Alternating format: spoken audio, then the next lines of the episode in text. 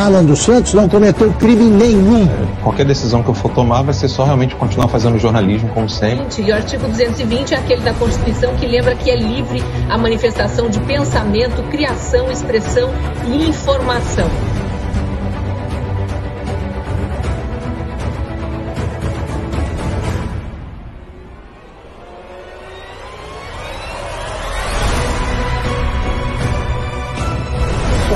Está escrito ali que você que não existe crime cometido com palavras. Não existe. Está na Constituição, não existe. Media and TV, not only in America but in Europe, saying that people do not support Bolsonaro. So what is this? What you see in the street on the, on the, on the screen right now?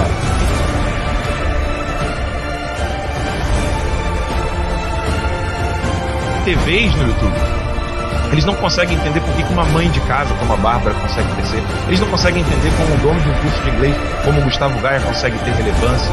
Eles não entendem isso porque até aqui, até aqui, mais de duas décadas, eles só conseguiram ser apadrinhados para chegar onde estão. Mérito só a direita tem. 45 da manhã. Fala que eu tô mentindo!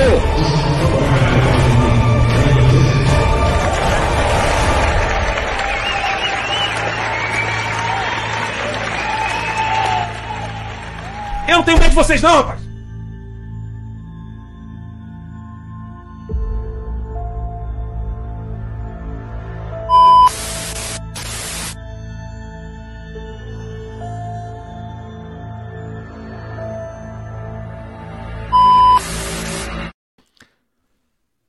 Boa noite a todos, sejam bem-vindos aqui ao nosso programa Guerra de Informação. Eu queria começar, na verdade, com essa câmera aqui, ó, dizendo para vocês: Boa noite a todos o Darth Vader não conseguiu calar o Alan dos Santos, mesmo assim estamos começando mais um Guerra de Informação no canal Terça Livre.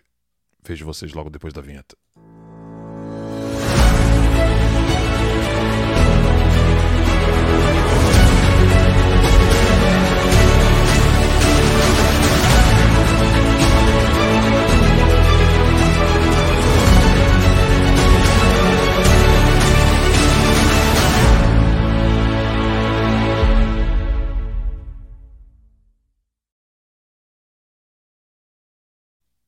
Nem o Darth Vader consegue calar a gente, né?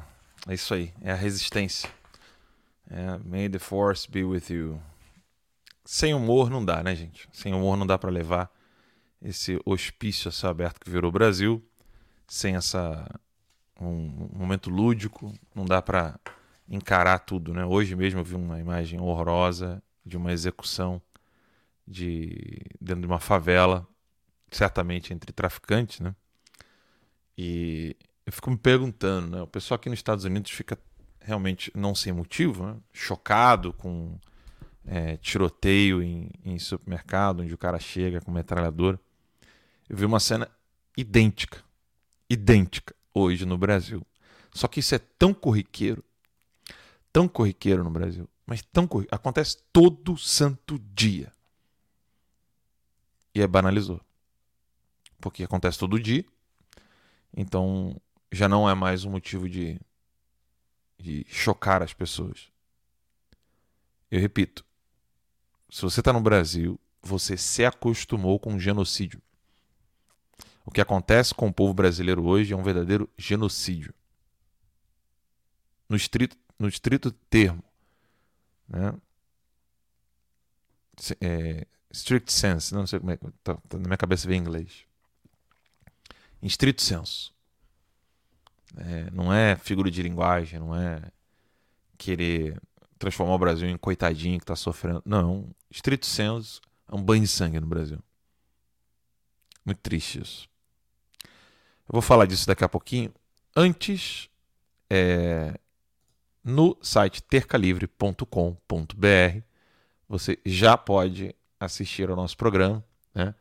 Então tá aqui, ó, ao vivo. Se eu clicar aqui, eu vou me ver, né? Mas não é, não é meu objetivo. Mas tá aqui, ó, Guerra de Informação dia 17 de maio. Vocês estão vendo aqui, ó? Ó, Guerra de Informação 17 de maio. Então, se vocês acessarem agora aí tercalivre.com.br, você vai ver o nosso programa ao vivo. E para ver todas as publicações, basta clicar aqui. É bem simples E aqui estão todas as publicações, eu quero comentar uma a uma com vocês.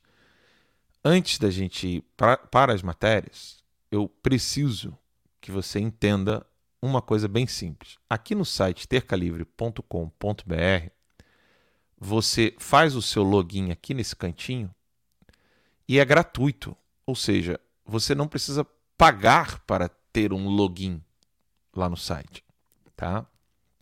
Então você acessa tercalivre.com.br, óbvio, vai estar escrito na URL gdoplay.com, porque foi, foi banido, né, o, o alandosantos.com. Então você vai ver gdoplay.com. Nisso você está no site Terça Livre. O, nome da URL a gente vai ter que ficar mudando o tempo todo, o site é o mesmo, a assinatura é a mesma, você não vai perder a sua assinatura, etc. Mas o nome do link do site muda.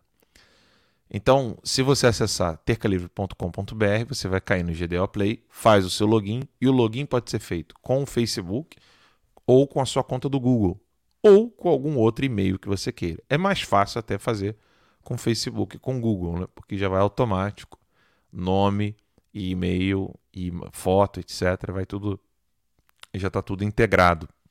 Você criou a sua conta, você vai ter acesso a uma série de conteúdos. Vai sempre receber atualização e aí, para assinar um dos planos, você só precisa clicar aqui, ó, no cantinho, no segundo tem início, assine. Vou botar em tela inteira aqui para vocês. Você só precisa colocar aqui, ó, início ou assine. Você clica ali em assine, você vai poder assinar um dos, um dos produtos. E aí, uma vez que você assinou, basta você acessar. Se você é, pre é premium, você vai acessar o premium. Se você é VIP, assina o VIP se for leitor, né? Você tem acesso aos vídeos, mas não tem acesso ao Premium nem ao VIP. E você tem grupos, nós temos grupos, onde você pode participar caso você seja um dos assinantes aqui. Então é bem simples, não tem erro. Você pode ir lá fazer o seu login e fazer a sua conta. Tá bom? tercalivre.com.br. Muito bem, vamos começar com as notícias do dia. Né? Eu fiquei muito impressionado com duas coisas. Né? Esse advogado aqui, que é um seguidor, que fez um vídeo desabafando sobre os absurdos de Alexandre de Moraes. Ele é evangélico, né? Esse advogado. Ele expôs as mentiras dos argumentos do Mendonça, ou seja, que o Mendonça era é, porque ele é cristão, então ele usou o argumento X e tá valendo. Não, não. Ele expôs essas mentiras todas nesse canal dele aqui. Eu nunca tinha visto esse advogado antes, mas é muito interessante vocês assistirem. É o Matheus Sattler. Né? Ele fez uma, um, um vídeo é, forte, né? expondo essas canalices e mentiras do Mendonça, expondo as inconstitucionalidades do Moraes e expondo a covardia do Pacheco. Vale muito a pena. Matheus Sattler, Sattler né? acho que é assim que se pronuncia o nome dele. Ele nos segue lá no Getter. Então, lembre-se que nós estamos ao vivo no Getter, no Cloud Hub, no Odyssey, no Rumble. Muita gente perguntando: ah, vocês têm que criar uma conta no Rumble. Nós já estamos lá, tá bom? Nós já estamos no Rumble. E também no site tercalivre.com.br. Bem, após isso, vamos falar daquilo que quase ninguém gosta de falar, né? O Queiroga parece que não conhece muito bem a Agenda 2030.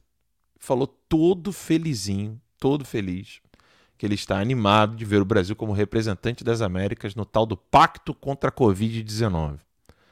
O Pacto Global faz parte da Agenda 2030 pela implementação do chamado Great Reset, é uma frente de atuação que reúne é, as iniciativas da Rede Brasil, voltadas, segundo eles, para contribuir com o enfrentamento da pandemia. Óbvio, excluindo os tratamentos que os médicos utilizaram e impondo vacinação a toda a população.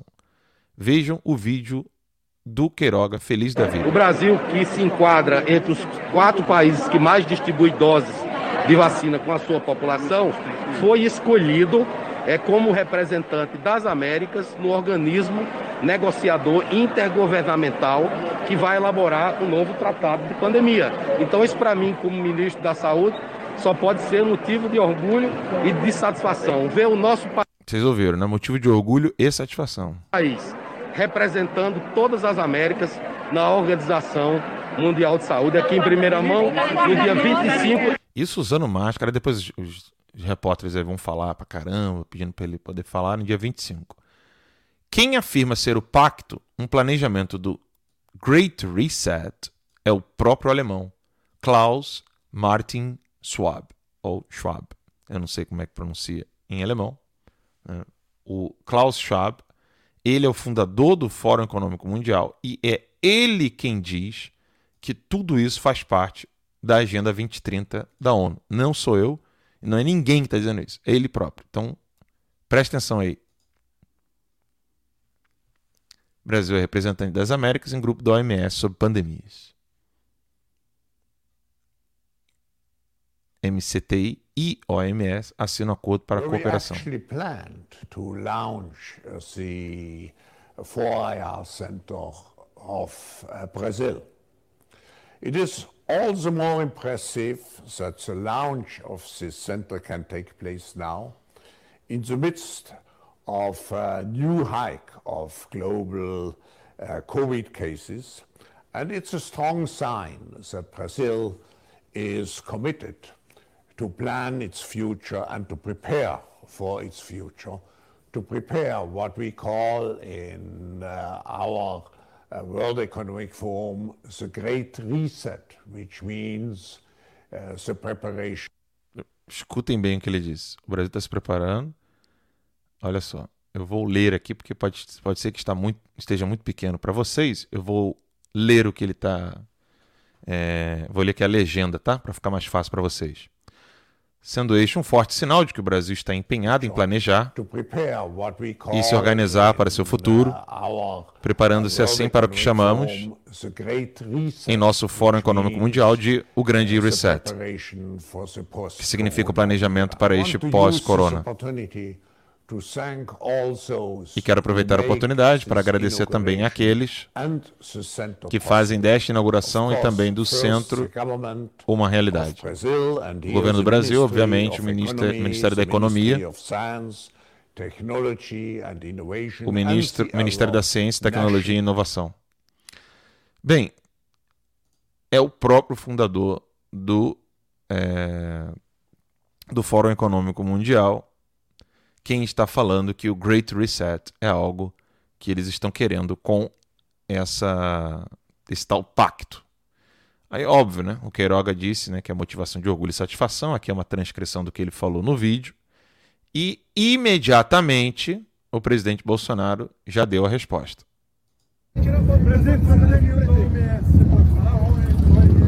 Estão falando de reunião para definir, é, para que os países signatários iriam definir se é pandemia ou não para o mundo todo, é isso? Pelo que eu sei, está embrionário, mas o Brasil não entra nessa. O Brasil é autônomo, o Brasil autônomo não entra nessa. Pode esquecer. Já falei com, com relação a Vocês viram, né, presidente? O Brasil não entra nessa. Ele está sendo muito firme, o presidente. Muito firme. Continua. com relações exteriores, tá? Essa, essa proposta, se for para frente, não vai ser com o Brasil. Até porque eu fui o único chefe de Estado do mundo que não aderiu àquelas questões do lockdown. Único. Ele falava que tinha cuidado dos, dos mais idosos e o pessoal com comorbidade. E hoje os estudos de fora do Brasil em especial mostram que estava certo. E olha só, qual estado que vai fechando no Brasil? São Paulo. São Paulo. Qual o estado que morreu mais gente por, por 100 mil habitantes? São Paulo. É sinal que estava certo. Ok? Valeu, presidente. No, no resto, pessoal, nós queremos paz, tranquilidade. Vejam só, o presidente não está nem um pouco é, dentro da agenda do Great Reset e desse pacto, nem um pouco animado, mas o Queiroga está ali, né? Parecendo que está todo felizinho. É, esse é o grande desafio de você ser é, presidente e ter os ministros adequados nos ministérios. Hum. É, você vê o presidente inclusive incomodado com uma uma certa é, malícia né, do, do, repórter, querendo jogar o Bolsonaro para meio que falar. E quer dizer, então, agora que você vai aceitar essas coisas da OMS, ele falou: ó, o Brasil não vai cair nessa, não. Ele é bem direto. O presidente Bolsonaro é bem direto. O Brasil não vai cair nessa, não. É, enquanto que Queiroga ainda parece que não entende o que vem a ser o Great Reset. Bem, o Great Reset, ou o Grande Reset, reset é aquele botãozinho que você aperta no, no seu celular, no, no, videogame, na TV, nos aparelhos, é para resetar, ou seja, para reiniciar, é para recomeçar tudo do zero. Isso é re absolutamente revolucionário, porque o que, que vem a ser a mentalidade revolucionária? Né? Você nega o passado por completo e no presente você promete um futuro que ninguém sabe como será. Ninguém. Isso é, é a base da mentalidade revolucionária. Isso aqui serve para você analisar literatura, física, matemática, história, filosofia, teologia, qualquer coisa. Negar o passado, a partir de agora prometer algo que ninguém sabe como será. Essa é a mentalidade revolucionária. E o Great Reset é isso. É, são os globalistas querendo transformar o mundo inteiro para que todos os países estejam de acordo com a agenda que eles chamam de Agenda 2030, ou Agenda 2030, que eles querem que até lá ela esteja implementada. Eu vou ler para vocês aqui qualquer site que diga, qualquer, qualquer um mesmo, qualquer site que diga o que, que vem a ser a Agenda 2030. Vou botar aqui para vocês o que, que vem a ser os objetivos da Agenda 2030.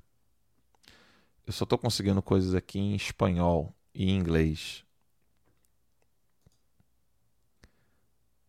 Ah, isso aqui é texto de fundação. Eu quero ver se eu acho um, um link é, oficial. Deixa eu ver se eu consigo mudar o idioma aqui.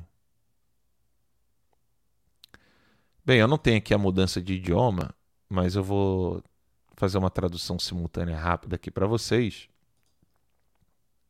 Isso aqui é a Agenda 2030.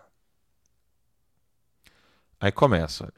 195 nações concordaram com as Nações Unidas de que eles precisam mudar o mundo para melhor. Toda vez que você ouvir falar que alguém quer fazer um mundo melhor, é, pode sair correndo. O motivo é bem simples. Quem é que tem capacidade de dizer que sabe como é melhorar o mundo? Princípio básico para você entender a falácia desse argumento. Quando você tem uma caneta, você tem outras canetas que você pode comparar quais são as canetas boas e as canetas ruins. E à medida em que você cria alguma coisa nova, diferente, como foi a novidade da caneta esferográfica, né? você tem como provar que aquilo, aquela inovação que você está fazendo, ela é, na prática, na realidade, algo bom. Então você consegue provar para o cara, ó, tá, aqui, ó, tá vendo? A tinta sai com facilidade. O, quando você precisa consertar o seu sapato, é a mesma coisa. E aí você tem pessoas que fazem esse conserto de sapato, de roupa, é... e aí você pode comprovar quem realmente já fez algo na realidade, no mundo real, e que você pode comprovar isso aqui realmente é melhor. Quem é que já reformou planetas aqui? Eu nunca reformei planetas. Eu nunca recomecei um planeta. Eu nunca reformei um país, nem um bairro, é, nem família. Eu só, eu, no máximo, eu tento reformar a minha vida. E é um sacrifício. Agora você imagina você ter a pretensão de dizer para os outros que você é capaz de transformar por completo para melhor famílias, bairros, cidades, regiões, estados, nações, continentes e o planeta. Quem que já teve esse tipo de experiência? Quem é que sabe o que era o melhor para os outros? Mais de 7 bilhões de pessoas. Como é que você pode imaginar que uma pessoa, um grupo de pessoas saibam o que é o melhor para 7 bilhões de pessoas sem consultá-las? Estão entendendo? Sem nenhum tipo de consulta, eles querem dizer para você que eles sabem o que, que é o melhor para sete, mais de 7 bilhões de pessoas em todo o planeta Terra, sem ao menos perguntar para essas pessoas se aquilo que ele está dizendo é realmente o melhor para elas. Continua o texto. Ele sabe. Nem eu nem você sabemos. Ele sabe, entendeu? Esse compromisso é para trazer juntos é, uma, os, os respectivos governos, empresas, mídia, jornais, né? instituições universitárias, né? de ensino superior, e ONGs locais para melhorar a vida das pessoas nos seus países. Não perguntam para as pessoas. Eles vão fazer isso por meio de governos, empresas milionárias e bilionárias, jornais, universidades e ONGs. Puta que o pariu. Né? Aí começa. Vem um discursinho bonitinho, né? Sem pobreza, fome zero, é, melhorar as condições de saúde pública, melhorar a educação. Aí começa. Igualdade de gênero, água tratada né, e limpa, energia, energia limpa, né, que eles chamam de clean energy, acessível,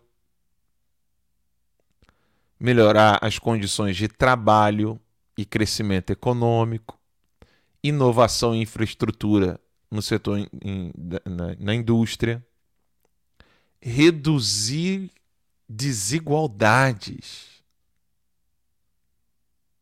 Olha isso, gente. Porque vocês sabem, né? Quando eles falam igualdade de gênero e redução de desigualdade, é, é sempre um discurso falacioso. Né? É como se realmente as pessoas estivessem contratando é, funcionários baseado no que, que a pessoa faz com a genitália. Você dá a bunda ou você come? Você é puta ou você é frei? Aí pronto, é, realmente tem um preconceito. Mas cacete, quem é que no planeta Terra contrata as pessoas perguntando para elas o que, que elas fazem com a porra do sexo. Eu nunca conheci ninguém, sério mesmo, nem uma pessoa muito ruim, canalha, sem vergonha. Eu não conheço ninguém que ao entrevistar uma pessoa, fala assim, olha, seu currículo aqui, deixa eu dar uma olhada no seu currículo. Você tem um currículo bom aqui, você escreve bem, você trabalha bem. Você dá a bunda? Nunca vi essa porra na vida! Eu nunca vi ninguém fazer isso. Mas não, tá aqui. Gender equality. Aí depois vem redução de desigualdades, né? Entre, no caso ali do sexo, ali já tá claro também, né? Nunca vi. Ah, não, você, você trabalha bem, mas você é homem. Não pode. Preciso ter secretário para Ai, cacete. Enfim, essas bostas aqui todas são da Agenda 2030, que eu estou tentando né? Fora o terrorismo verde, né? Tá aqui, ó. ações climáticas, redução de, de, de consumo e produção. Enfim, tudo, gente, tudo isso aqui é conversa para boi dormir para implementação de poder tirânico. Ponto final. Sendo que ninguém perguntou porra nenhuma para nenhum povo em nenhum planeta. Ponto final. Eu estava achando que estava compartilhando tela aqui. Eles não perguntaram para ninguém o que as pessoas querem fazer da vida delas. Eles sabem o que é melhor e aí eles mesmos já enumeram o grau de hierarquia de valores que para eles é algo extremamente importante.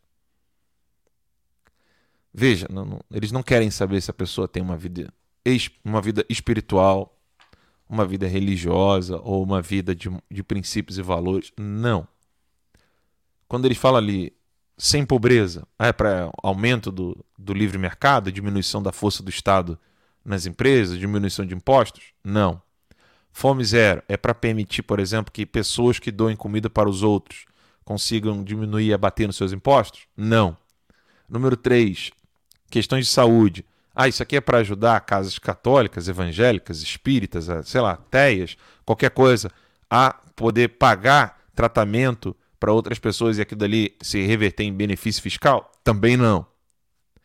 Qualidade educacional, número 4.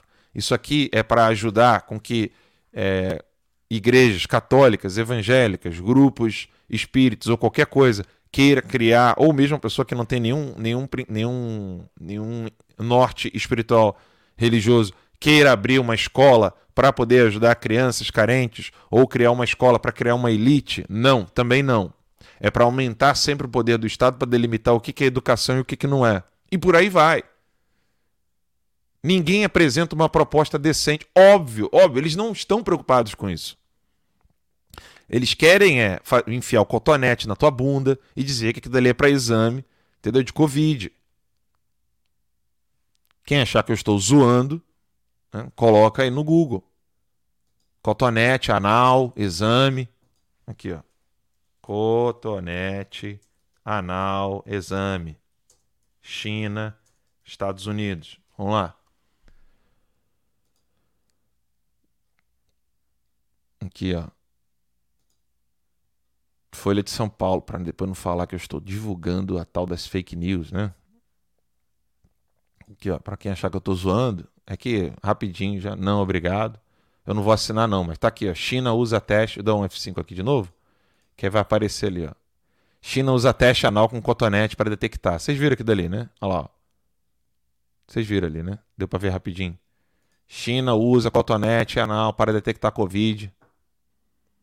É, é, é, isso aqui que eles acham que é o, o ápice da, do, do, melhoramento da saúde pública. Enfiar o cotonete no cu dos outros e achar que isso é legal pra caralho. E proíbe qualquer tipo de remédio, etc. Essa é a, essa é a maravilhosa Agenda 2030. Essa é a tal da Agenda 2030. O presidente já meteu ele logo. Né? Lockdown, imposição de vacina compulsória. Para quem não sabe, a minha filha ela está se recuperando de meningite encefálica, ou seja, um vírus que foi parar no cérebro da minha filha e ainda está lá infectando a minha filha. Ele ainda está causando um damage, um problema no cérebro da minha filha. Minha filha não come, não anda, não bebe por causa da porra de uma vacina de contra herpes.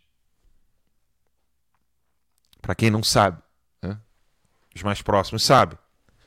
Vacina contra herpes, porque o Epstein-Barr, que fudeu a vida da minha filha, é subtipo do vírus da herpes. E esse risco está na bula dessa bosta de vacina que é dado para toda criancinha. Tá lá na bula. Pede para os médicos falarem. Quando você chegar lá para vacinar teu filho, né, né, pergunta lá que, quais são os riscos aí que diz na bula. Tem risco nenhum? Não? Zero, zero, zero. Pergunta. Você vê o que eles vão dizer. Eu não tenho muito estômago para falar desse assunto, não, porque mexe comigo, mexe com a minha filha, eu não, não gosto. Então, Queiroga, abre o olho. Abre o olho e, e segue o que o presidente falou. Nós não vamos cair nessa. Espero que você também entenda isso. Entenda. De uma vez por todas, Queiroga. Muito bem. Como o Brasil é um país impressionante, mas não difícil de decifrar, quem é que não saberia que o Pacheco ia falar isso, né? Não podemos questionar as urnas eletrônicas, disse Pacheco presidente do Senado, em entrevista ao programa Roda Morta de ontem. Há uma linha amarela pintada no chão que nenhum dos candidatos pode atravessar. Nós podemos é permitir que instituições, ah, perdão, não podemos, não podemos é permitir que instituições a essa altura, depois de tudo demonstrado, que tudo. Altura do quê? De negar, de não mostrar o, o que foi feito pelas Forças Armadas de teste sobre as urnas eletrônicas, sobre o, o hacker que conseguiu invadir o sistema, de como é que funciona todo o mecanismo da justiça eleitoral. ainda insistam em questionar as urnas eletrônicas. Você está proibido no Brasil de fazer esse questionamento. Como na Venezuela também está todo mundo proibido de fazer esse questionamento. Nós devemos superar essa fase, virar essa página. Haverá eleições esse ano. Uma eleição periódica, através do voto direto e secreto dos eleitores e através das zonas eletrônicas, diz o senador do PSDB. Pacheco também deu um recado às Forças Armadas dizendo que devem respeitar o resultado eleitoral. Ué, por que, que o Pacheco está sabendo para ele ter que falar para as Forças Armadas que elas têm que respeitar o resultado das eleições? O que, que o Pacheco sabe que eu e você não sabemos? Por que, que ele está dando esse tipo de recado para as Forças Armadas? Abre aspas. O resultado será respeitado por todos, inclusive pelas Forças Armadas. As Forças Armadas têm o seu papel fundamental, são instituições muito maduras, compostas por homens e mulheres muito preparados. E eu considero que o compromisso das Forças Armadas é com o Estado de Direito. Eu considero. Não, o compromisso das Forças Armadas é com a Constituição brasileira. Do tal do Estado Democrático de Direito brasileiro. Nunca deixou de ser. Por que, que ele considera? Por que, que isso é uma consideração subjetiva e não uma análise objetiva óbvia? Porque se, se as Forças Armadas não estivessem esse compromisso, elas seriam um dos maiores perigos do Brasil, porque é a, força, é a maior força policial e armada do país. É a maior força bélica do país. Eles não devem ter um compromisso político muito menos um compromisso político eleitoral. Como assim? Ele está acusando as Forças Armadas de ter um compromisso político eleitoreiro? E por isso ele está dizendo que elas eles não devem ter? Ou ele está afirmando, não, eles não têm? Porque as palavras utilizadas aqui precisam ser analisadas com afinco. Eles não devem ter? É porque ele suspeita que ele que tenha. Ele está dizendo que uma instituição como as Forças Armadas tem um compromisso. Tem um compromisso político e um político eleitoreiro. Porque compromisso político é, é, meio genérico, né? Mas um político, um compromisso político eleitoreiro significa que as Forças Armadas querem manter ou querem colocar um político do gosto deles a força por meio das armas, sem a vontade popular. E o Pacheco disse isso, que as Forças Armadas não devem ter. No mínimo, ele está falando isso. Pode-se ler que ele fala, olha, elas não devem ter, não. Né? No sentido de. Mas não é dever ter. É tem ou não tem. se as Forças Armadas têm um, um, um, se elas têm um compromisso político, eleitoreiro, como é que o Lula tá solto? Como é que o Lula virou presidente? Como é que ele financiou FARC?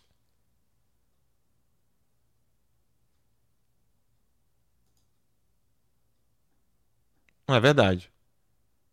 Né? Isso foi o que disse o Pacheco na entrevista do Roda Morta de ontem. O que, que o Pacheco sabe que nós não sabemos? Por que, que ele está dizendo isso? Antes de entrarmos no assunto do Twitter, é... quero dizer a vocês que daqui a pouquinho eu vou atender telefonemas aqui.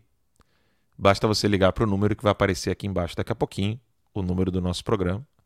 Vocês podem ligar aqui ao vivo então você que está aqui acompanhando o Guerra de Informação do canal Terça Livre, seja por meio do Getter, seja por meio do Cloud Hub, C-L-O-U-T-H-U-B, transmissão é muito boa, pelo Odyssey, pelo Rumble e pelo site tercalivre.com.br. Lá você pode acompanhar o nosso trabalho. Ah, Alan, não tem super chat? Não, não tem eu quero fazer uma doação, bem simples. Você acessa lá tercalivre.com.br, você vai no chat do site. Você está acessando o, o, site. Ó, vou abrir aqui agora o site. Ó, vou clicar aqui, ó, tercalivre.com.br. Clicou no site, vai aparecer para você aqui, ó. Mostrar aqui para vocês. Clicou no site, aqui. Você clica. Tá vendo esses três pontinhos que tem aqui embaixo? Se você clicar nesses três pontinhos aqui, ó, vai abrir. Olha aqui. Ó. E aqui você pode entrar em contato conosco. Você pode abrir essa, esse botãozinho aqui, ó. Era aí. Ups, peraí. É que aqui no meu já está logado, né? Vai mostrar as pessoas. Mas você clica ali e você vai falar conosco, tá? Não tem erro. Aqui nesses três pontinhos, vai lá, filhão, foca aí, aí aqui, ó. Nos três pontinhos você clica aqui e você já fala com a gente, tá bom? E ali você pode fazer a sua doação. Ah, eu quero fazer a doação né, de, de tal valor e eu boto para você ali um ticket e a doação é feita. Então agradeço muito as pessoas que estão assinando o site e fazendo doações lá pelo chat. Deus os abençoe muito, porque é graças a pessoas como vocês que ainda estou conseguindo fazer esse nosso trabalho aqui, manter o Terça Livre de pé. E por que, que isso é importante? Olha o que, que o Project Veritas, que é um, um trabalho maravilhoso que é feito aqui nos Estados Unidos, olha o que, que eles conseguiram fazer. Bem, vocês lembram do Elon Musk? O Elon estava querendo comprar o Twitter e vários rumores, né? Todo mundo falando, ah, só tem esquerdista trabalhando no Twitter. Teve aquele, aquela CPI, bem dizer, né? Onde o, o pessoal do Twitter foi questionado, o dono do Twitter foi questionado, Ted Cruz, etc. Terça Livre ainda estava em Brasília. E todo mundo achou que era um absurdo que teria gente lá. Bem, engenheiro do Twitter, engenheiro sênior do Twitter, foi registrado secretamente admitindo que o gigante da mídia social está censurando a direita, né? uma big tech, e que ele e seus colegas de trabalho são comunistas pra caralho. O cara fala isso, tá? O Twitter não acredita em liberdade de expressão, disse Ciro Murugessen, em uma série de clipes de câmeras escondidas divulgadas na segunda-feira pelo Project Veritas. Elon Musk acredita na liberdade de expressão, acrescentou Muri Jessen, né? ou Mur, Jessen, não sei nem como é que pronuncia o nome dele, ao afirmar que muitos de seus colegas odeiam o que pode acontecer se a aquisição de 44 bilhões de dólares do fundador do Tesla, da Tesla for aprovada. Alguns meus colegas são esquerda, super esquerda, esquerda, esquerda, esquerda, disse o engenheiro, acrescentando que muitos ameaçaram sair se Musk assumir e aplicar seu modelo de liberdade de expressão. Nossos, nossos empregos estão em jogo. Ele é um capitalista e nós não estávamos realmente operando como capitalistas, mas como uma equipe muito socialista, disse o, o editor. Somos todos comunistas pra caralho. Acho que é como o ambiente, como se você estivesse lá e se tornasse esse comunista. Eles chamam de Cominform, Cominfornia, né? Um jogo de palavras entre Califórnia e commie, termo usado para termo usado em inglês para comunista. Disse ele sobre o apelido dos funcionários para a Califórnia Desperta, woke, né?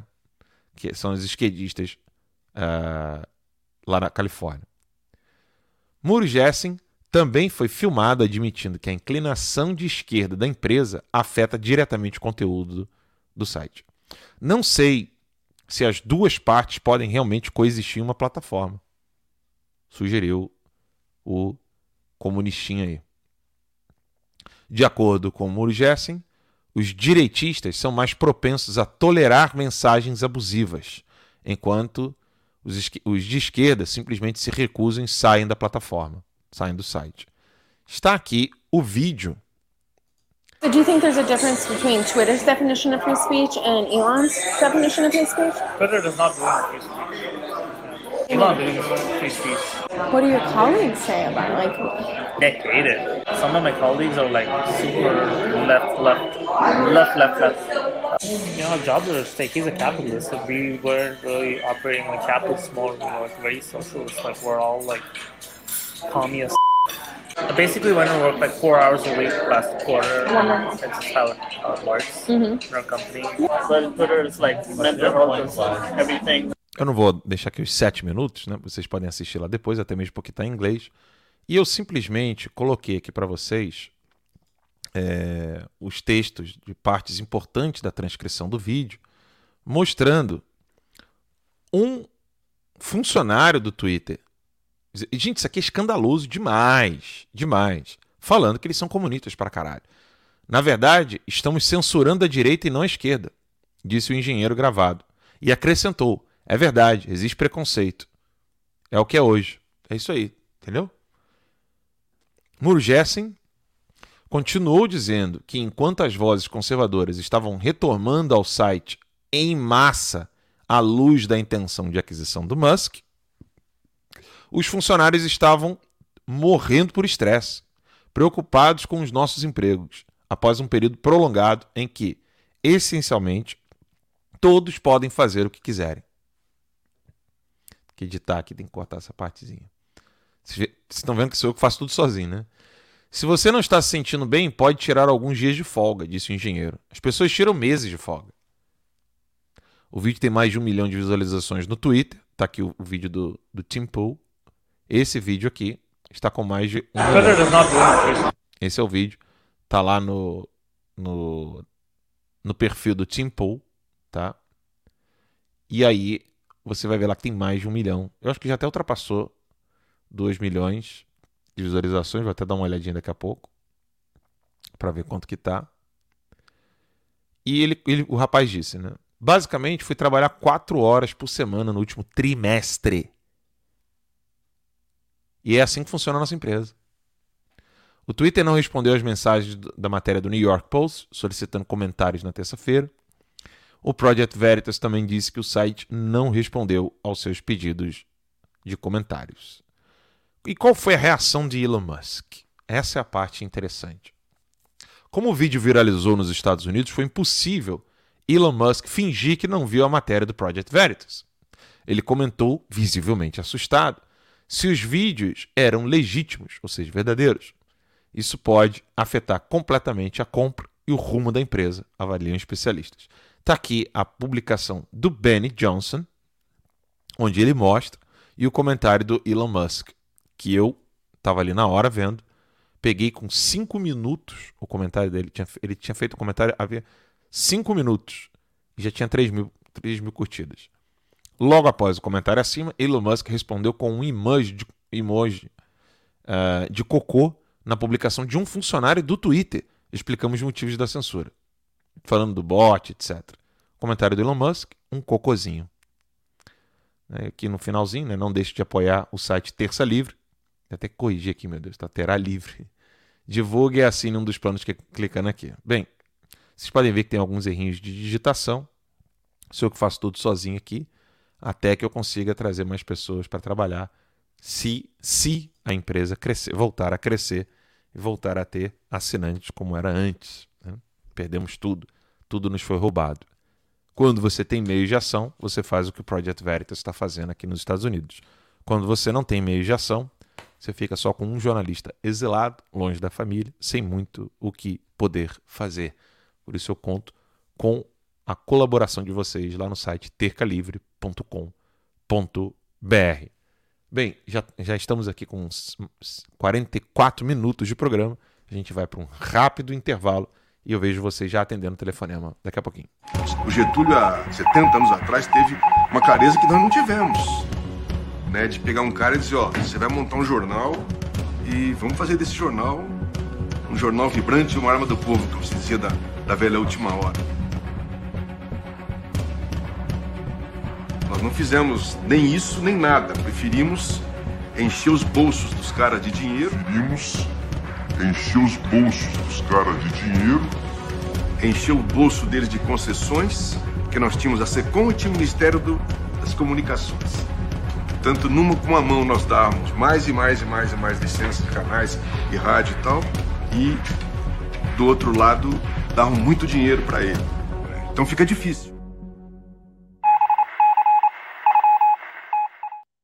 Muito bem, estamos de volta aqui com o nosso programa Guerra de Informação no canal Terça Livre TV, no site Terça Livre TV. Várias pessoas aqui online nos assistindo. Agradeço de todo o coração o carinho de vocês.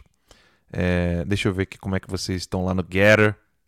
É, só um minutinho. O telefone já está na tela, vocês já podem ligar, tá? No Getter aqui eu estou vendo que tem gente já compartilhando. Muito obrigado. Aqui já vi aqui a Paula e mais 60 pessoas aqui compartilharam o programa de hoje. Já estão assistindo aqui, estamos com mais de mil pessoas nos assistindo no Getter. Obrigado aí pelo carinho. Não perca a esperança, disse aqui o Mota. Obrigado, tudo passa, Deus te abençoe, obrigado. É, Ro Rose Rainha comentou aqui. É, a Maria, Ma Maria Rita falando ali, quero segui-lo. Bora, galera, disse o Gil Santos. E já tem gente ligando aqui. Era aí.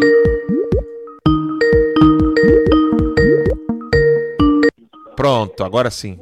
Já consegui atender. Demorei aqui. E consegui atender. Boa noite, tudo bom? Tem que, tem que falar comigo aqui no telefone. Esqueci a live lá, hein? Alô? Alô? Boa noite, tudo bom? Tudo jóia? Tudo bom, querida. Oi, Alan.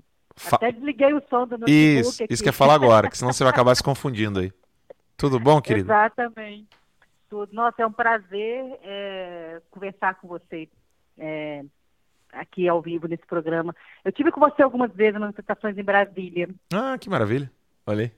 Tive várias vezes. Eu mudei para Brasília em 2019. Eu sou Renata. Tudo bom, Renata? E fiquei muito triste quando eu não fui chamada para trabalhar como revisora, mas Deus sabe de todas as coisas, né? E, no, terça? E eu coloco isso, quando abriu vaga para revisora, Olha só. Eu me candidatei. Mas Deus sabe todas as coisas, né? É. Eu poderia ficar sem emprego. Mas eu continuo na luta, levando é, o Instagram me, me cancelando de vez em quando. Eu não É. posto muito nas minhas redes, mas posto muito nos meus stories. É. Várias coisas. E, e aí um dia uma pessoa me. E, e eu- e e e a- e as pessoas repostam. A Bárbara reposta, a Carla Zambelli reposta. Olha que Você legal. também já repostou. É. Aí um dia um cara que eu nunca nem não conheço, que, me, que tá me seguindo por causa da, né, da, das divulgações que estão tendo. Ele falou, Renata, eu não consigo te marcar. Eu Olha falei, só. meu Deus. Eu Falei, sabe, gente, é isso que eu falo quando eu falo de censura. Eu, eu sofro na pele. Fala sua arroba aí Então, pra gente poder seguir aqui. Arroba Renata M. Kuhn, K-U-H-N. K-U-H-N. Isso. Entendeu? Eu posto muito mais nos stories, sabe? Eu É ponto? Renata, Renata ponto ou é Renata... Não, Rena, arroba Renata M de Marisa Kuhn, K-U-H-N. E o nome lá tá Recun. Tá. Ah, legal. Eu já falei com o Max também, o Max falou que acho que vai, vai precisar de mim também para algumas Mas eu coisas. já troquei várias Eu- eu- mensagens com você no, no Instagram. Nos outros perfis. Já, Antes de cair. Sim, já. Você já me, já me abriu o olho para algumas coisas. Sim. Porque é o que a gente fala, né? A direita, ela, ela não está unida ainda, né? Então, vem uma pessoa que você confia e fala alguma coisa, você fica em choque no momento, né? Sim. Aí até você pesquisar, igual foi o caso do, né, que a gente começou lá, que não, Aham. não vale a pena repetir aqui. Mas é, então, gente, é, é muito importante essa sua, essa sua é, garra em, em continuar fazendo o que você está fazendo, justamente para alertar. Porque a gente precisa se unir, a gente não tem que, que jogar pedra. Igual a pessoa, ah, você é bolsominion. Não, não sou bolsominion, eu defendo os valores que ele defende. Né? Então eu apoio sim. Ele tem defeito? Tem, mas eu não vou ficar jogando, é, falando do defeito dele, porque para isso já tem muita gente para fazer.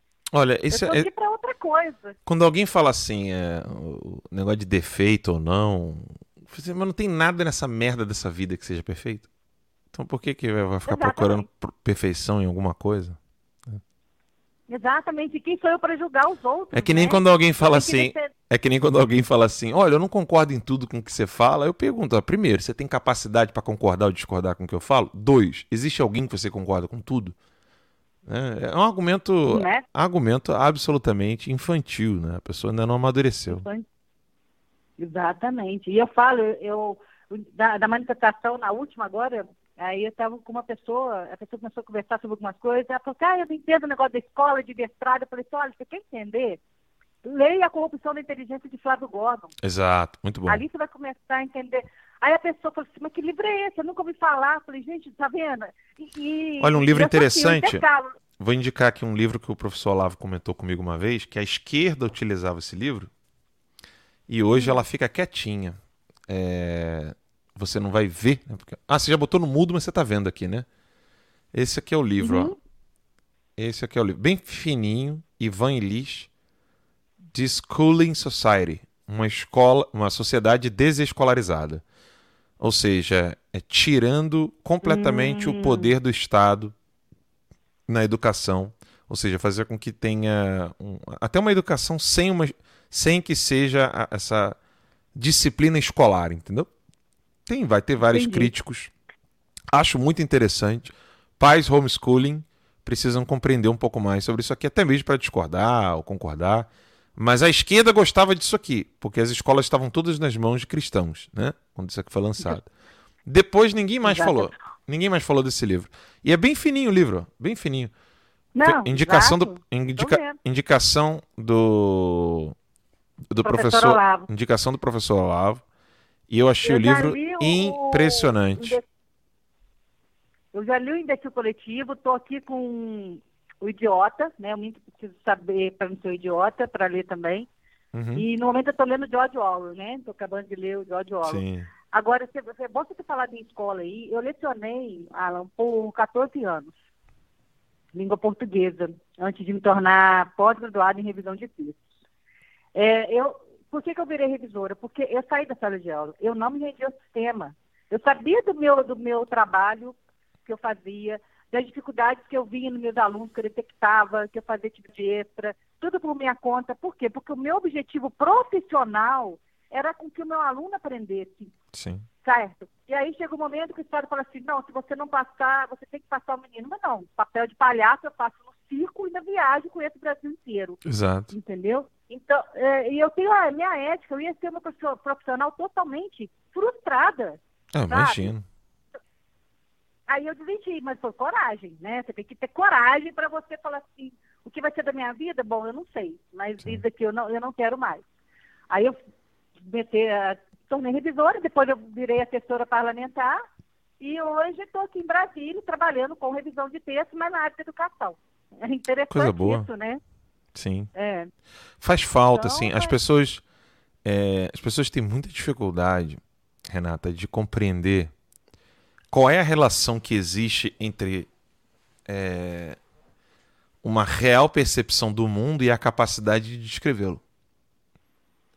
Exato. As pessoas não conseguem entender que tipo de relação existe entre você ter uma, um- uma sanidade na sua relação com o mundo exterior, né, com as coisas que estão fisicamente é, fora de você, ou seja, aquilo que não é, aquilo que não é você, seja, Uhum. seja religião, seja um relacionamento amoroso, seja profissional, seja um texto, seja um equipamento, seja qualquer coisa. As pessoas não conseguem entender que tipo de relação existe entre essa percepção que você tem do mundo real e a sua capacidade de descrevê-lo.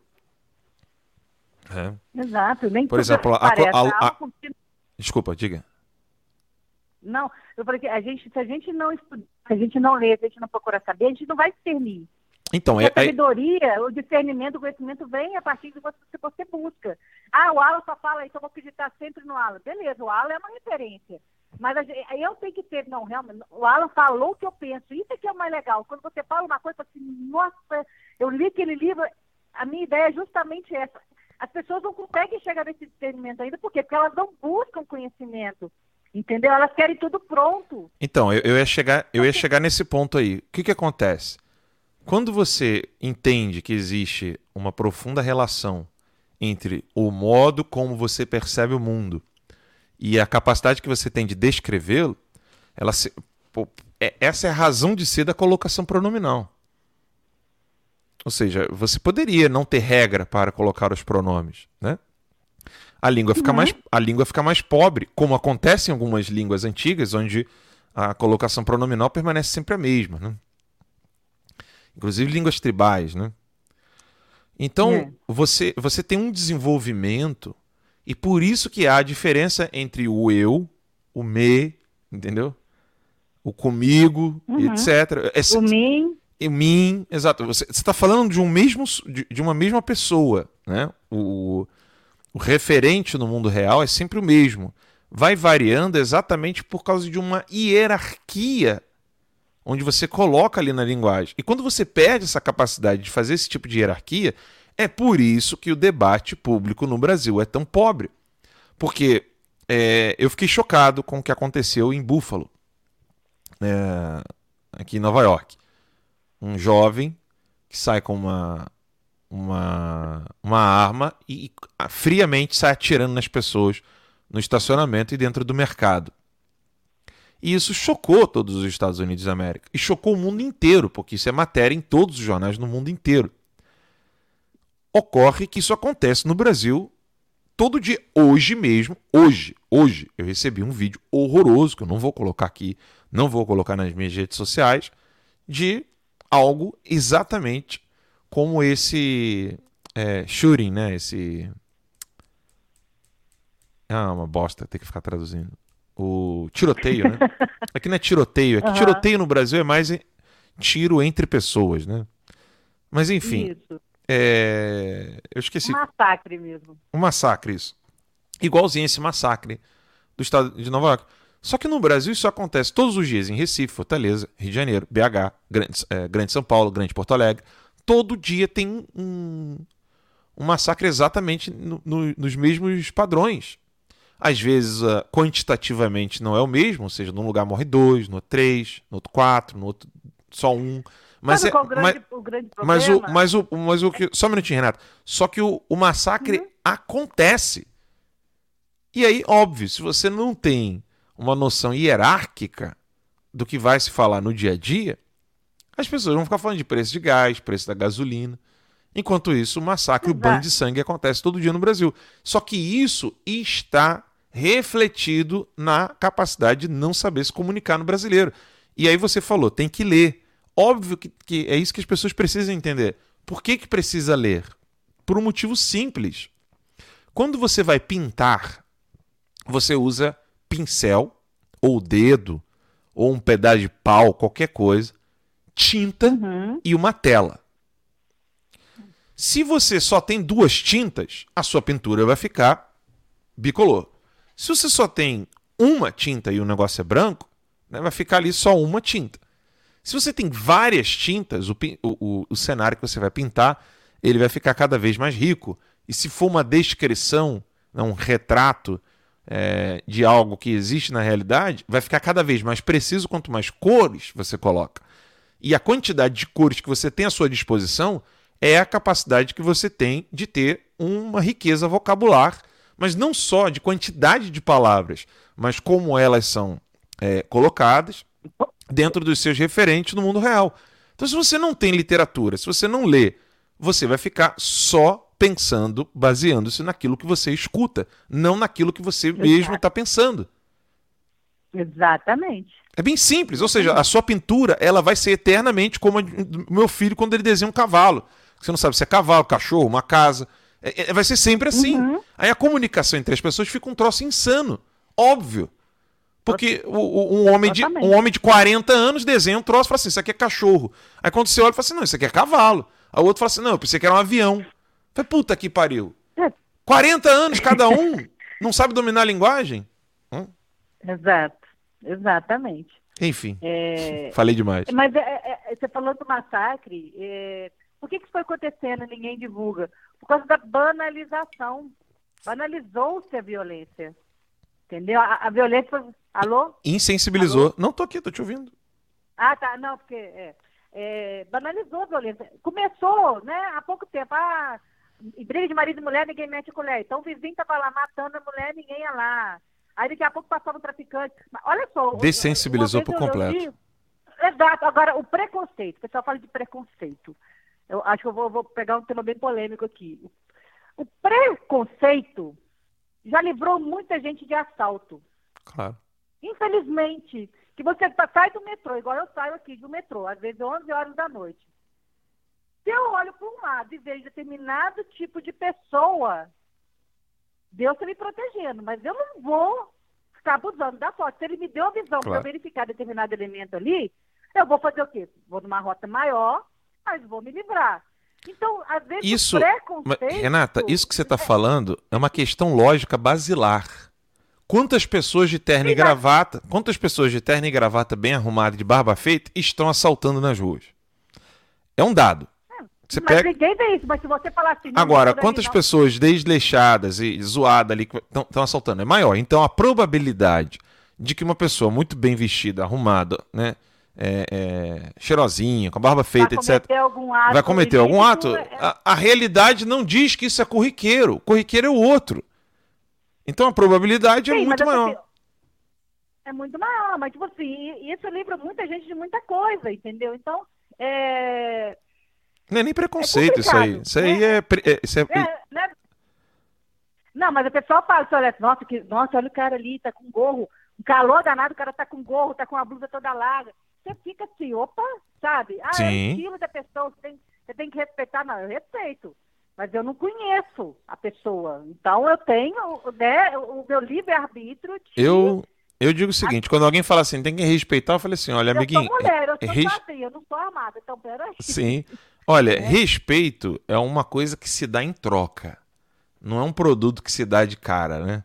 Ou seja, eu não respeito ninguém. Perfeito. Eu- Eu não respeito ninguém até que aquela pessoa se prove digna disso. Como é que eu vou respeitar um pedaço de pedra, uma pedra, uma pedra um, respeitar um, um- um, um troço que está na minha frente? Se aquilo ali for digno de honra, de amor, carinho, respeito ou simplesmente empatia, etc., beleza. Agora eu não posso ter respeito por qualquer coisa de modo genérico. Respeito, a palavra em si, você respeitar algo é você reconhecer naquilo um valor. Você não tem como respeitar o nada ou o incognoscível. É, uma pergunta óbvia, né? Você sabe quem é e aquela quando a pessoa? gente lida com vidas, né? A gente lida com vidas, né? Não, E eu- é que nem, coisa, é que nem quando falam respeitar a opinião. Falei assim, imagina você estudando na sala de aula com 15 anos de idade, 17 anos de idade, tem um aluno do seu lado que ainda não cresceu, ele está com 17 aninhos, o nome dele chama-se Adolf Hitler. Você vai respeitar as ideias desse menino? Ou se tem um outro menino que está do seu lado dele na escola, 17 aninhos, ainda não, ainda não cresceu, o nome dele chama-se Joseph Stalin. E você vai respeitar as ideias dele? Se você respeitar, você é um babaca idiota. Eu não respeito. Simples assim. Né? Enfim, Mas, querido. é, Obrigado. Tem mais gente querendo ligar, hein? Então, beleza, Alan. Muito obrigada pela, pela honra de, de estar aqui ao vivo conversando com você. E conte sempre comigo. tá? Obrigado, Estamos querido. aqui. Obrigadão. Tá? Valeu. Tchau, tchau. Falou, tchau. Isso que a Renata falou é importante, né? É, você tem sim que fazer um juízo sobre aquilo ali. Você não pode chegar e falar assim, ah, não, ninguém será capaz de me, de me assaltar, ninguém será capaz de me roubar. Não, vai ser sim capaz de roubar e assaltar e fazer coisas piores, né? Vai e muito, não é pouco não. Bem, o número do telefone está aqui na tela. 19 é o código 40 42 03 60. Tinham quatro números tentando ligar aqui, mas realmente a, a chamada ficou 16 minutos de chamada. Ah, agora foi. Muito bem. Boa noite, aqui é o Alan dos Santos no programa Guerra de Informação Terça Livre, tudo bom? Boa noite, Alan. Você fala com o Felipe, tudo bom? Tudo bom, Felipe? Ô, meu querido, é um prazer estar aqui falando com você. Prazer é todo meu. Você vai ter que falar só comigo aqui, que senão no, no computador ou no celular aí vai, você vai, vai acabar se perdendo o delay. Tá dando eco? Não, tava, tava só um pouquinho, mas pode falar. Não, eu tô, tô- cheguei já um pouquinho atrasado, estou acompanhando a, a live aqui é, dentro de alguns minutos aí. Tá assistindo Eu aonde? resolvi ligar, nem... Eu tô, eu tô trabalhando, eu tô em casa. Eu, tô, eu trabalho em casa, né? Aham. Eu moro aqui no Ceará. Ó, que legal. Eu morei, eu morei no Papicu e no Damas, sabia? No Fortaleza. Não, não acredito não, cara. Já, pô, já, quando eu cuidava de moradores de rua aí. Ah, legal. Eu- Morava- Eu moro aqui no Icaraí. Ah, é? Olha. Então, eu morava ali, eu morava ali perto da casa do português, sabe? no Damas. legal, legal, depois, cara, depois do estádio do Conheço vovô ali. Damas. Depois do estádio do vovô ali. Sim, né? Pertinho ali do Porangaba Sul. É isso aí. Eu cuidava de moradores de rua ali na época. Pois é, rapaz, eu não tava nem contando que ia ser atendido. Olha que sorte. Eu não ganho pra nada, nem pra bingo. Legal. Que legal, cara, que honra. Cê- mas você tá assistindo, É, você eu tá assistindo pelo acompanhando. site? Você tá assistindo pelo site por onde? Getter, eu, eu, entro, eu, eu No recebi a Getter. notificação do Getter, né? Já fez a É. inscrição lá no site? Tem que fazer a inscrição lá no site, é gratuita. Fazer o login lá. Já fiz, já fiz. Ah, legal, Já legal. fiz a inscrição. Já fiz. Dá já assistir por lá também. Lá. Dá pra assistir pelo site. E, e eu não é, sei, eu rapaz, não sei no Guera. É fácil, né? É, eu não sei no Guera, mas no site você pode colocar a tela inteira e ir fazendo outras coisas no celular. Pois é, eu ainda não testei essa possibilidade, porque eu recebi a notificação no Getter e eu, eu, eu posso travar a tela aqui, continua, né? Aí não gasto tanta bateria. Ah, que legal. Eu tenho gostado do Getter, é uma, é uma rede social legal. É boa, gostado. boa. Mas ó, no, no- Muito boa. tanto no Guera, é, no Guera eu não sei, mas eu, eu sei que no Cloud Hub e no celular, no site Terça Livre, você pode inclusive espelhar para Sim. TV. Espelhar a transmissão na TV. Ah, que ótimo. Você clica naquele Ah, sinalzinho de. TV ali. Você clica no. Você vê aqui. ó. Estou ao vivo aqui no Alan dos Santos. o Brasil inteiro está me ouvindo. É, enfim. o Brasil inteiro mesmo. É, é, pois é, eu estava acompanhando aí o raciocínio de vocês, né, e da, da dona que estava agora há pouco aí. Eu concordo com o que ela estava dizendo, é bem, é, bem, é bem interessante. Eu não sei o tópico que vocês vinham tocando antes, era esse? Mas não, mas eu também tenho fica à vontade para perguntar o que você quiser aí. Ah, sim, obrigado. É, é, não, eu, eu tinha pensado nisso, por um, por um acaso acabou dando certa ligação. Eu fico observando é, como, ultimamente, a esquerda brasileira e mundial, que o evento não é brasileiro, ela tem trabalhado para desumanizar Sim. pessoas com pensamento conservador, né? Sim. É, tirar, o, o, o parar de tratar é, nós, por exemplo, como seres humanos, né? E o impacto que isso vai trazer, né? Vai ficar mais fácil é, fazendo esse tipo de situação, é, engolindo esse tipo de pensamento, fica mais fácil cometer atrocidades, né? Claro. Com, por exemplo, a que acontece com você.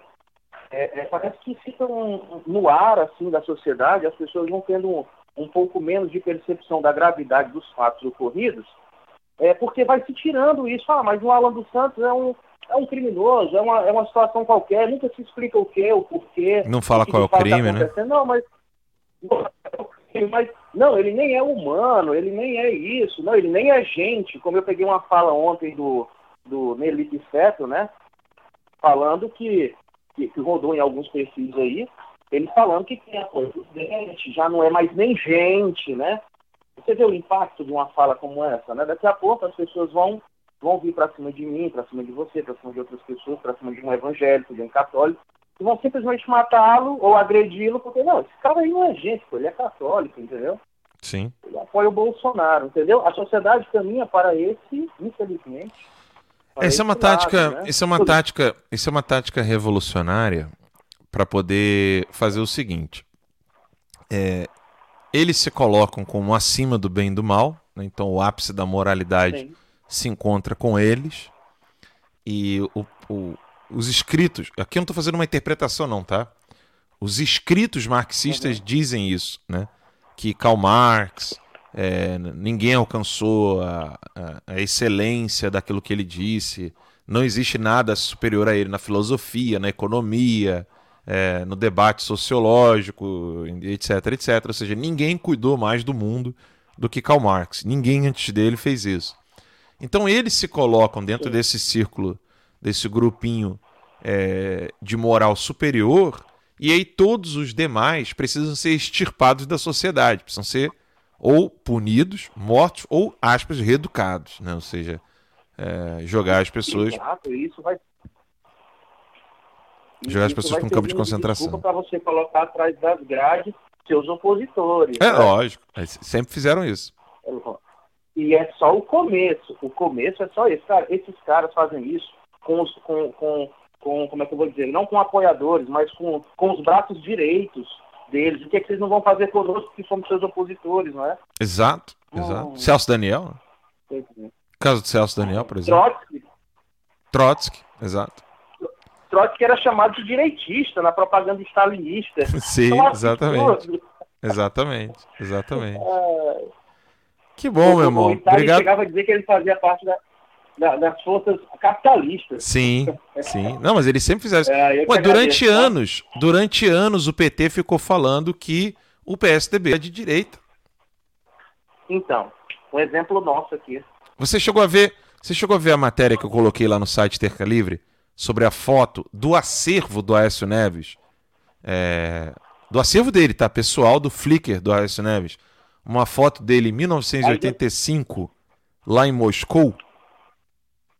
Ainda não, mas vou olhar. Por uma questãozinha de tempo, mas já que você está falando, vou correr lá e vou Não, ver. só, só vai, acessa, bota assim todas as publicações, bota lá tercalivre.com.br, todas as publicações, vai descendo até você ver uma foto de três pessoas na frente de um quadro do Stalin.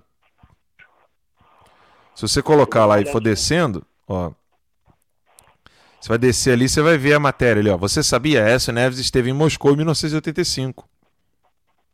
A esquerda durante décadas ficou dizendo que Aécio Neves era de direita, pô. Sim, sim, sim, sim. Aécio Neves, o, o Alckmin. Sim, o Alckmin. Não, a galera do PSDB em pe- em peso. E, e eu, eu É. vim acordar para isso.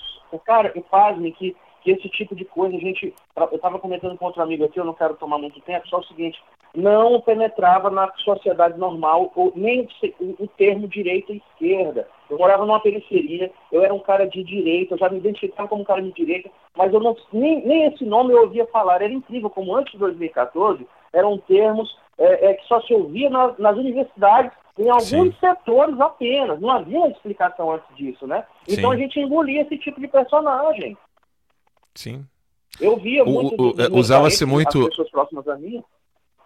Desculpa, pode falar, que, Pois que eu prefiro ouvir vocês. Vai lá, fala aí. Não, ah, que que é isso? Ah, Eu vi as pessoas falando próximo a mim, dizendo, ah, a gente tá votando porque só tem esses aí mesmo. Eu dizia, pô, mas você vai votar, eu morei minha vida inteira no Piauí, eu dizia, eu conheci todos os mandatos do bandido do Elton Dias, eu eu dizia, pô, mas você vai votar no Elton Dias, ele não presta, cara, o pessoal de- desse PT vai não presta. Pô, mas não tem outro, cara, só tem ele. Sim. As pessoas saíam pra votar, só tinha aquela galera. E, e você é lembra. os opositores dele? Um pessoalzinho do... Pois não, um pessoalzinho do PSDB qualquer aí. Sim. E você lembra que era sempre o termo situação-oposição, né? Isso. Não era nunca, não era nun- nunca comunista e ou outra coisa, né? Era sempre situação oposição, situação oposição. E aí a chave, a chave de compreensão das pessoas era como? Ah, não, quem tá na oposição reclama porque não tá na situação, ou seja, não tem mais valores sendo analisados ali. Pô, mas o que o cara tá fazendo? É, é, Não importa se ele é situação É, ou, mas ou hoje oposição. o jogo mudou. Se ele é comunista, ele tá fazendo algo mudou ruim. porque... Exatamente, mas hoje, graças a Deus, e eu devo isso também ao professor Olavo, graças a Deus, que Deus o tenha, é, que eu chego na periferia onde minha mãe mora, um abraço pro pessoal do Betinho aí em Teresina que está me ouvindo, eu chego aí no Betinho, o vizinho dela, que é um peixeiro, meu amigo de infância, um peixeiro, chega para mim e diz, ei, tá de direita ou de esquerda? Tá entendendo? Sim. Isso não existia há oito anos atrás, há sete anos atrás. Tu é conservador, tu é liberal, o que que tu é? Eu estou falando dentro da periferia. Então já tem uma penetração. Isso é importante. mais, Isso é Deus. importante. Não, graças a Deus. Graças a trabalhos de formiguinhas, né? Que vão ali. Eu é, quero lhe dizer que essa sua situação é uma leve e momentânea tribulação, meu amigo. Você logo Amém. vai passar por isso.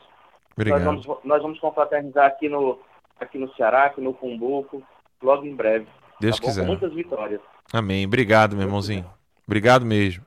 Divulga, divulga o site, pessoal, é tercalivre.com.br, tá bom? Tá bom. Vou divulgar sim.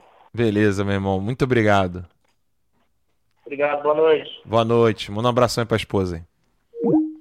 Gente, é uma alegria poder estar aqui falando com vocês. É, muito obrigado pelo carinho de todos, né? Que estão sempre perguntando por mim, pela minha filhinha. Eu não gosto muito de falar desse assunto, mas obrigado a todos pelas orações é, e que Deus abençoe a todos. Bem, está terminando aqui então mais um Guerra de Informação do dia 17 de maio. Amanhã nós estamos de volta. É, em breve Augusto Pacheco do Hipócritas vai estar aqui nos Estados Unidos. Eu quero ver se eu consigo trazê-lo aqui no estúdio. Vamos ver se eu consigo, né? Mas eu quero trazê-lo aqui para ele poder mostrar para vocês como é que tá ficando aqui o nosso trabalho. Obrigado a todos. Se tiver em Orlando, vem aqui no escritório, vem aqui no estúdio. Não tem muito lugar porque é pequenininho, já mostrei para vocês, né? Mas igual coração de mãe, sempre cá mais um. A gente vai ficando por aqui até a próxima, se Deus quiser. Tchau, tchau, galera.